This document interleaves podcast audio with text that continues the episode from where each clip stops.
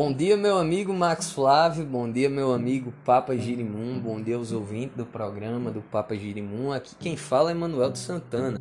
Bom, pessoal, ontem eu fiz uma publicação lá no meu Instagram e o nome da publicação é O Bem, bem e Mal Dentro de Nós. É como lidar com os julgamentos. É, porque eu peguei essa frase bem e mal dentro de nós. Como assim, Emanuel? Quer dizer que há maldade em mim? Na verdade, há maldade em todo ser humano. Todos nós é, temos dentro de nós a potencialidade tanto para o bem quanto para o mal. E o psicólogo suíço Carl Gustav Jung ele trouxe um conceito bastante interessante para a psicologia, que é o conceito de sombra.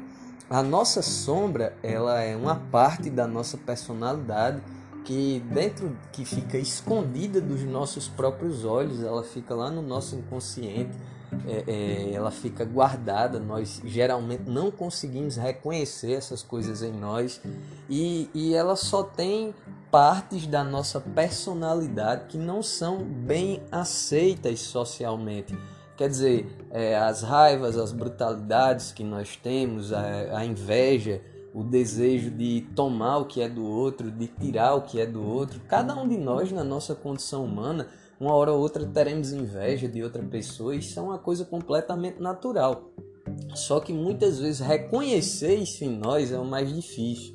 E, e num, numa maneira de se defender, o, o, ego ele projeta as características da sombra do sujeito, quer dizer, as características nossas que nós temos escondidas, elas vão aparecer no nosso discurso, nas nossas conversas, quando nós estivermos julgando os outros. O julgamento é uma, é uma ferramenta de autodefesa é, é, da psique para apontar no outro aquilo que nós temos dentro de nós mesmos. É, preste atenção no que você julga no outro. Eu costumo perguntar o que é que você mais odeia no outro. Quando a pessoa me responde, eu digo: agora, quanto disso você tem em você? E geralmente dá, dá um freio quando eu estou conversando com alguns amigos, com, com alguns colegas, que eu faço esse tipo de pergunta, a pessoa dá um freio.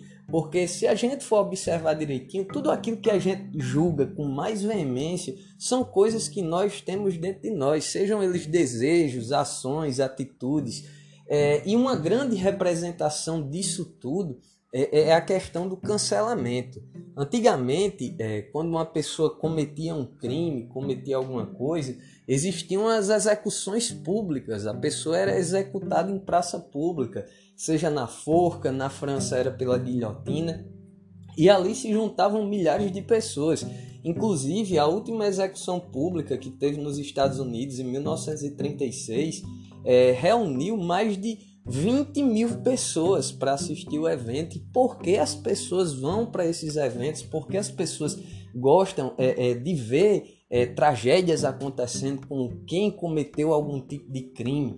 É porque quando aquela pessoa era pendurada na forca ou era guilhotinada, é, é, quem estava assistindo fazia um, pro, um processo de projeção. Projetava naquele outro que todo mundo estava acusando é, o bandido nesse caso, aquilo de mal que havia em si. Então, quando aquela pessoa era morta, a sensação do espectador era como se os erros dela, os pecados dela estivessem sendo pagos naquele momento, naquela hora, os defeitos, as invejas, as vontades de roubar. Então, quer dizer, hoje em dia o processo mudou. Aqui no Brasil a gente não consegue mais matar ninguém é, é, em relação à, à justiça Hoje, se, se uma pessoa comete o um crime aqui no Brasil, ela vai cumprir a prisão dela, mas por outro lado, a humanidade hoje tem a internet. E a maneira que as pessoas encontraram para executar as outras hoje não é mais fisicamente, mas sim digitalmente. É, teve um youtuber, um dono de um podcast que, que é o Monark, que ele teve uma atitude bastante séria, que, que ele estava sob um efeito de álcool, parece, e defendeu a, a criação de um partido nazista. Altamente recriminada a atitude dele, é uma atitude muito baixa, é uma atitude que não deve é, é, ter espaço de voz.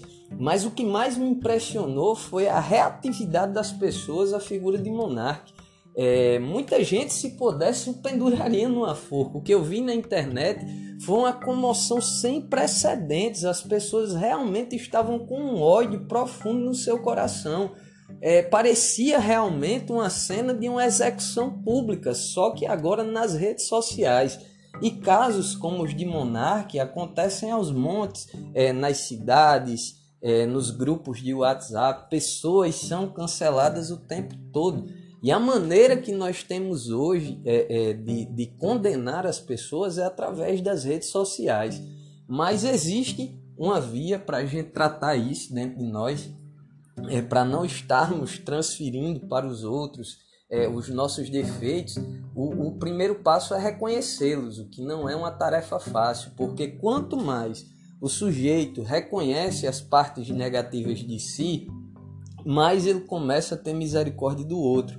Mais ele começa a ver o erro do outro e dizer: rapaz, no fundo, no fundo eu também tenho aquilo ali em mim, então não posso julgar esse cara, é, é, tenho misericórdia dele.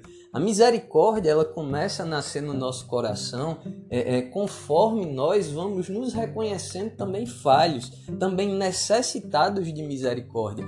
Porque quando a gente está num, numa questão dessa de julgar o outro o tempo todo, de apontar o outro o tempo todo, na verdade nós estamos julgando e apontando a aspectos nossos que nós não conseguimos lidar, é, aspectos da nossa personalidade. Mas a partir do momento que eu me reconheço, que eu me perdoo, é, é, eu consigo é, dialogar com o outro, independente de quem ele seja, independente do que ele fez.